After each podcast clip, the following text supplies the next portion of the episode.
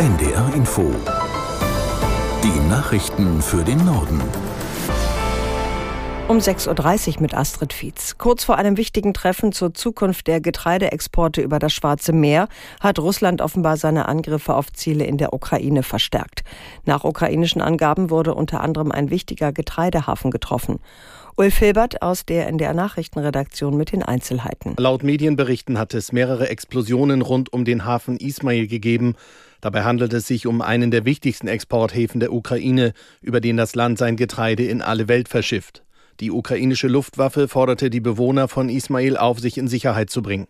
Wie groß die Schäden sind und ob es Tote oder Verletzte gibt, ist aktuell nicht bekannt. Die Attacke könnte das für heute geplante Spitzentreffen zwischen dem türkischen Staatschef Erdogan und Russlands Präsident Putin in Sochi überschatten. Erdogan will Putin davon überzeugen, ein neues Getreideabkommen mit der Ukraine auszuhandeln. Die russische Seite hatte den alten Vertrag auslaufen lassen, weil sie mehrere Forderungen ihrerseits nicht erfüllt sah. Der ukrainische Präsident Zelensky wechselt seinen Verteidigungsminister Resnikow aus.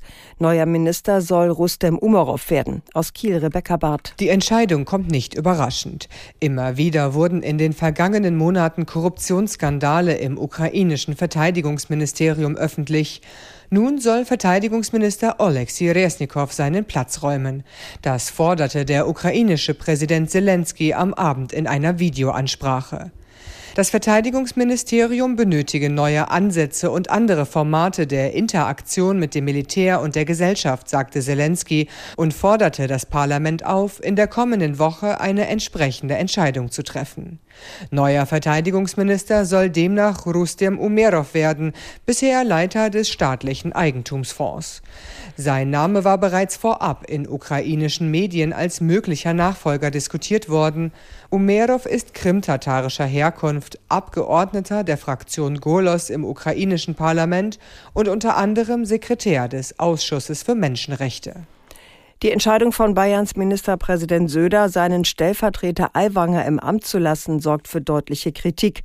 FDP-Chef Lindner hält den Umgang Aiwangers mit den Vorwürfen für hochproblematisch.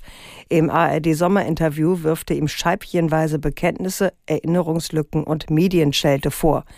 Eine klare Position, Reue und Entschuldigung würden fehlen. Wirtschaftsminister Habeck kritisiert Erwangers Verhalten ebenfalls. Sich als Jugendlicher möglicherweise zu verlaufen sei das eine. Sich als verantwortlicher Politiker zum Opfer zu machen und der Inszenierung wegen an demokratischen Grundfesten zu rütteln sei das andere. Der Berufsverband Deutscher Dermatologen fordert, die Hautkrebsvorsorge staatlich zu organisieren. Verbandspräsident von Kidrowski äußerte in der neuen Osnabrücker Zeitung die Hoffnung, dadurch alle Bevölkerungs- und Risikogruppen zu erreichen. Aktuell können gesetzlich Versicherte über 35 Jahren alle zwei Jahre kostenlos zur Vorsorge, dem sogenannten Hautkrebs-Screening gehen. Den Angaben zufolge macht das aber nur etwa jeder Dritte.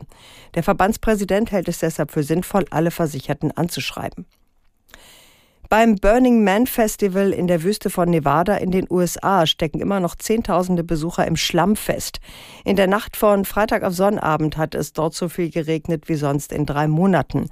Aus Washington, Sebastian Hesse. Die schweren Wohnmobile der Festivalbesucher steckten im Matsch fest und kommen nicht vom Fleck.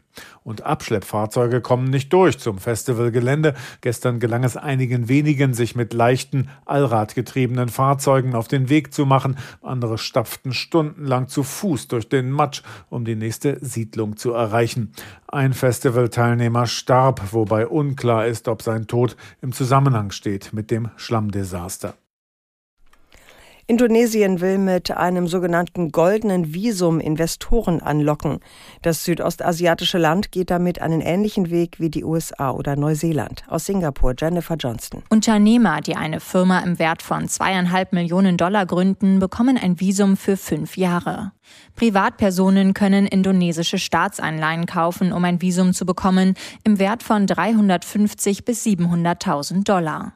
Das gab das Justiz- und Menschenrechtsministerium am Wochenende bekannt. Indonesien will mit diesen goldenen Visa Investitionen und Unternehmen ins Land locken. Die Praxis ist jedoch umstritten. Hauptkritikpunkt, Staatsbürgerschaften seien damit käuflich. Das waren die Nachrichten.